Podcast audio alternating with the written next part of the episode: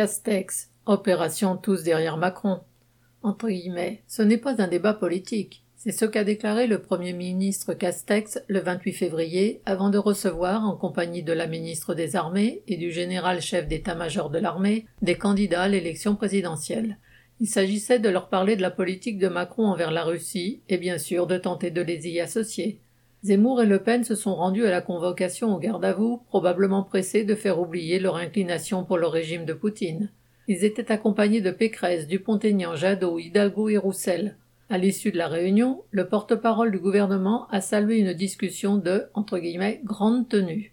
En effet, il pouvait être satisfait. Tous les candidats présents se sont sur le fond montrés des soutiens de la politique menée par Macron. Jadot s'est même voulu plus royaliste que le roi, réclamant encore plus d'unité nationale.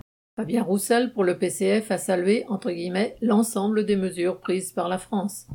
Nathalie Arthaud, qui en tant que candidate avait été invitée à cette réunion, a bien sûr décliné en déclarant guillemets, Étant donné la vanité des tentatives de médiation du chef de l'État lui-même dans l'affrontement entre les puissances impérialistes occidentales alignées derrière les États-Unis dans l'alliance militaire de l'OTAN et les chefs de la bureaucratie russe, nous ne voyons pas l'utilité de la réunion que vous proposez. Notre solidarité va au peuple de l'Ukraine et de la Russie, dressés l'un contre l'autre dans une guerre absurde et martyrisée par leurs propres dirigeants. Fermez les guillemets.